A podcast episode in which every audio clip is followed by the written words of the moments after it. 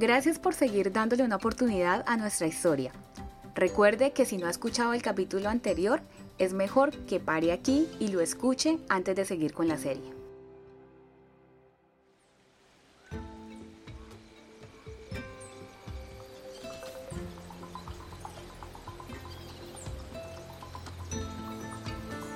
Esto es El Caraño, una serie sonora que explora el improbable éxito de un colegio en medio de la exuberante y estigmatizada manifa colombiana.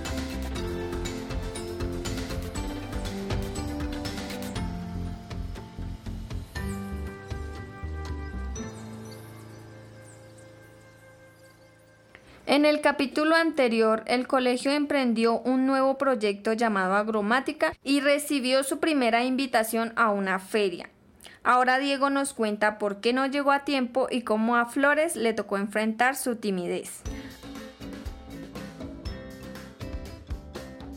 Aquí empieza el capítulo 4, la dupla.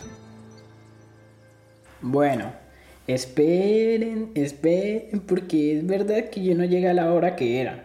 Pero en mi defensa tengo que decir que a mí nadie me dijo que era a las 6 de la mañana. Yo pensé que era la misma hora de siempre, o sea, a las 7 de la mañana, que la entrada normal al colegio. Y como vivo cerca del colegio, pues a las 6 de la mañana yo estaba apenas levantándome. Ese día me desperté, hice pereza como 10 minutos, eh, me bañé y me fui a desayunar. Y salí para el colegio en moto, como todos los días. Llegué a los 5 minutos.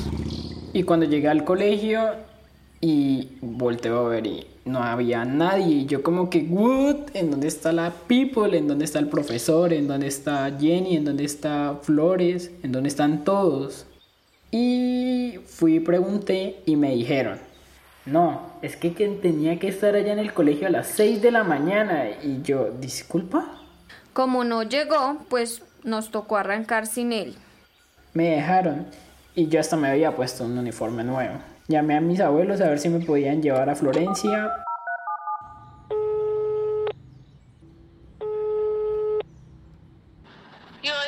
Hola abuela, mi abuelo está por ahí que me pueda llevar a Florencia. No, no, no, no, no está. ¿En dónde está mi abuelo? No está, usted sabe que, ahora, está arriba, usted sabe que él está por el madrugada y por allá. Ah, bueno abuela, listo. Gracias. Bueno, bueno, bueno, mire. Chao. Bueno. Nadie en mi casa me podía llevar. Entonces me resigné y como ese día había sacrificio de pollos, me tocó ir a trabajar.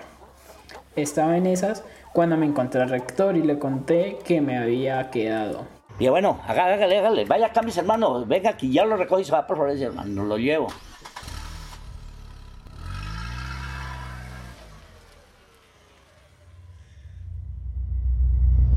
Ya pues cuando él llegó ya todos nos sentimos más tranquilos y pues ya empezamos cada uno a hacer lo de cada uno y él a exponer y hacer lo que tenía que hacer él. Nosotros hicimos un equipazo. Flores es chévere, era reservado y muy centrado. Él tenía mucha más experiencia y conocía súper bien los mecanismos. Si se dañaba algo, él sabía cómo arreglarlo. De él aprendí muchas cosas. Era él el que me daba como tranquilidad, como, como esa calma.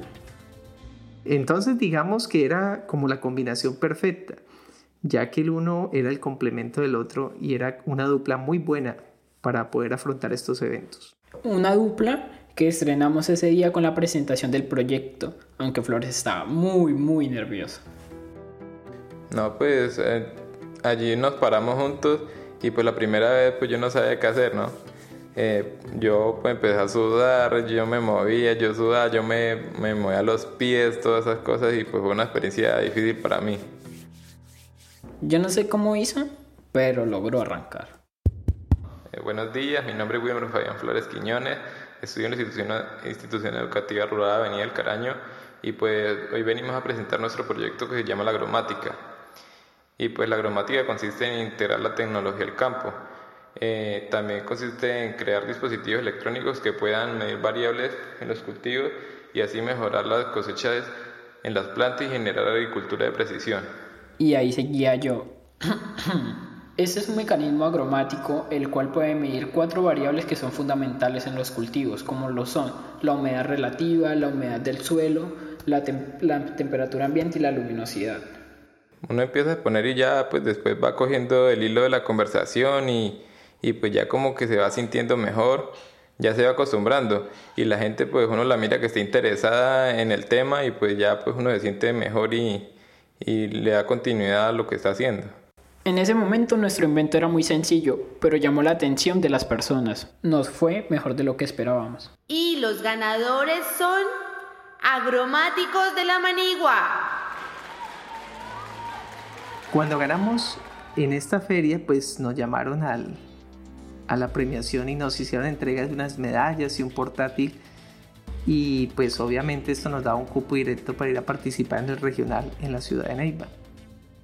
Los proyectos que ganamos íbamos a representar al departamento en la feria regional en la ciudad de Neiva, que queda a 5 horas de Florencia en bus.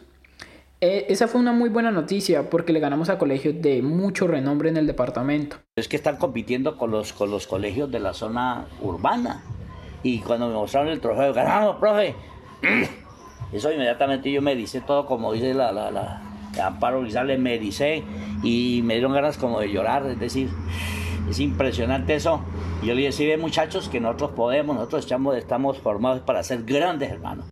Nos fue muy bien porque nosotros siendo de un colegio que solo lo conocían en la zona, la gente se empezó a preguntar, ¿qué es el caraño? ¿En dónde queda? Fue muy chévere, me sentí muy muy orgulloso porque nunca pensé que fuéramos a ganar.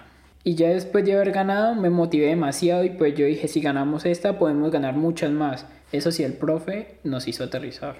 Y pues teníamos algo muy bueno, pero conociendo las experiencias de varios eventos, yo sabía que podría o no podría funcionar. Por eso le dije a los muchachos, nosotros no podemos llegar con esto a Neiva, porque vamos a pasar vergüenzas. Mejor dicho, entre más avanzamos, pues el nivel iba a ser mucho mayor. Y aunque habíamos empezado bien, nuestro primer invento era, digamos, algo así muy básico. Es que el aparatico que llamábamos monitor de cultivo en esa primera versión era apenas un prototipo. Consistía en una plaquita electrónica de la que salían dos cables. Y para que no se dañara, la metimos en un portacomidas de plástico. Eso era todo. Entonces el profe Miro nos puso a trabajar muy duro. La idea era que nuestro invento midiera más variables y sirviera para todo el mundo. Un aparatico de esos que mide el clima, la temperatura, mejor dicho, de todo, pues es chéverísimo, porque podría utilizarse en muchos cultivos de por aquí. Cuando iniciamos la investigación teníamos muy claro que queríamos aplicar en, en un cultivo y pues lo que teníamos a la mano era una huerta y lo único que podíamos trabajar era con hortalizas. Pero a medida que fuimos avanzando queríamos crear un dispositivo que no solo fuera viable en estas huertas, sino que también pudiera aplicar en los monocultivos y en los cultivos de los habitantes del corregimiento. Y aquí en este clima se da cebolla, se da pimentón, se da ají, se da, eh, eh, bueno, de casi todo tipo de, de, de, de, plantas. Plátano, la yuca, el píldoro, que son productos muy apetecidos acá. El limón mandarino, eh, el tomate, el pimentón y la caña de azúcar. Este corregimiento ha sido la despensa agrícola de Florencia. Aquí los campesinos cultivan para el consumo propio, pero sobre todo para abastecer las zonas urbanas lo que le da al caraño una importancia estratégica.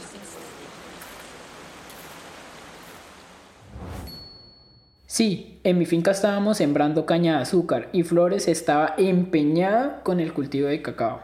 Sí, pues como yo de donde iba al colegio hay un espacio grande, ¿no? Y en ese intermedio hay una finca que tiene un cultivo de cacao grandísimo. O sea, los árboles grandes, bien robustos, las hojas bien bonitas, entonces pues me pareció muy, como me, me atrajo la forma en la que se ha cultivado y, y cómo se miraba la producción, ¿no?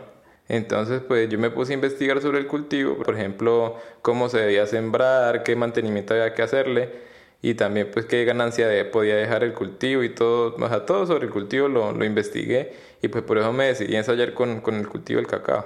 Y mientras cada uno estaba experimentando con cultivos en sus parcelas, logramos que el invento midiera cinco variables.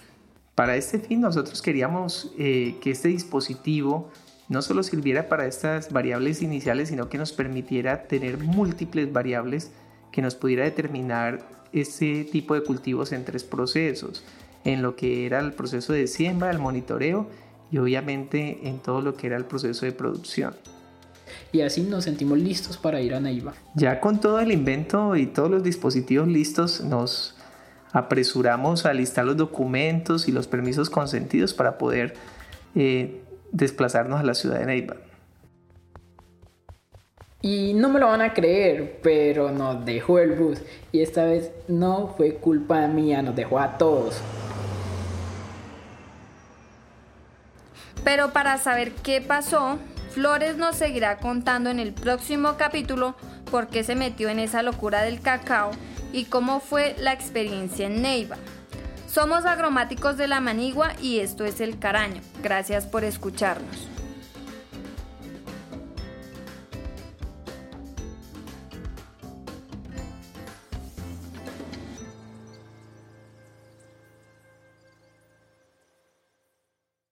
El Caraño fue producido por la colectiva Normal en colaboración con agromáticos de la Manigua y gracias a la beca de producción sonora digital podcast del Ministerio de Cultura en 2020. En este capítulo contamos con la narración de Jenny Tapiero y Diego Duzán y también con las voces de William Wilches y Luis Quintero. A ustedes, gracias por escucharnos y recuerden que pueden visitar nuestra página web www.podcastelcarano.com.